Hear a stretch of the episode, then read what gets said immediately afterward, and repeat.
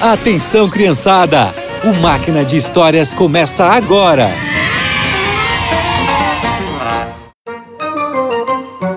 Olá, crianças! Hoje eu vou contar para vocês a história de uma mulher sensata que evitou uma briga terrível. Quando Davi fugiu de Saul, ele e seus soldados se esconderam próximo às propriedades de Nabal. Ele protegeu os rebanhos e pastores daquele homem. Mas era muito difícil para Davi encontrar comida para tantos homens. Por isso, ele chamou dez mensageiros e pediu: Vão até a casa de Nabal e peçam alimentos para ele.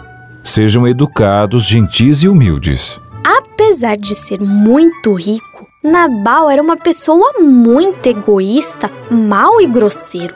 Nabal estava cortando a lã de suas ovelhas quando os mensageiros de Davi chegaram. Meu senhor, Davi te manda saudações, desejando tudo de bom para o senhor, sua família e tudo que é seu. Davi pediu humildemente que nos ajude, dando alimento para nós. Os seus pastores estiveram com a gente e nós não fizemos nada de mal contra eles. Pergunte a eles e comprove que somos amigos. Assim, dê o que puder a nós, os seus servos, e ao seu querido amigo Davi. Davi?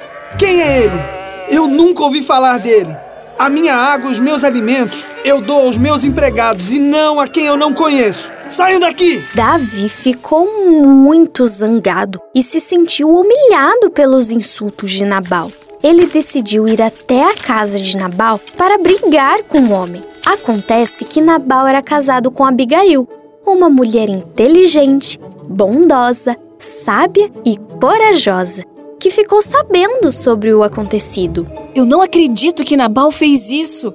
Davi é um homem bom e servo de Deus. Ai, o egoísmo do meu marido só o coloca em apuros. Senhora, e se Davi quiser se vingar do patrão, o que será da gente? Não se preocupe, eu sei o que fazer. Vamos fazer as melhores refeições, dignas de um rei, e levaremos para Davi. Com a ajuda dos seus empregados, Abigail preparou os alimentos e seguiu em viagem para encontrar Davi. Ela pediu ajuda de Deus e, quando viu Davi, foi até ele e se ajoelhou. Meu senhor, não dê ouvidos às palavras de Nabal, ele é inconsequente. Senhor, eu te trouxe comida e presentes.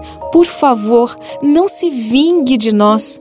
Eu sei que o Senhor é contigo e ele te fará rei sobre nós. Agradeço a Deus por ter te enviado ao meu encontro, evitando que eu fizesse justiça com as minhas próprias mãos. Abigail voltou para casa e no dia seguinte contou ao marido o que aconteceu. Ele ficou em choque com a história, ficando paralisado. Um tempo depois, Abigail ficou viúva. Quando Davi soube disso, a pediu em casamento e ela aceitou.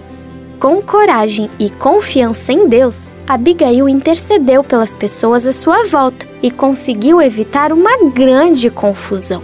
Assim como ela, devemos interceder por quem precisa.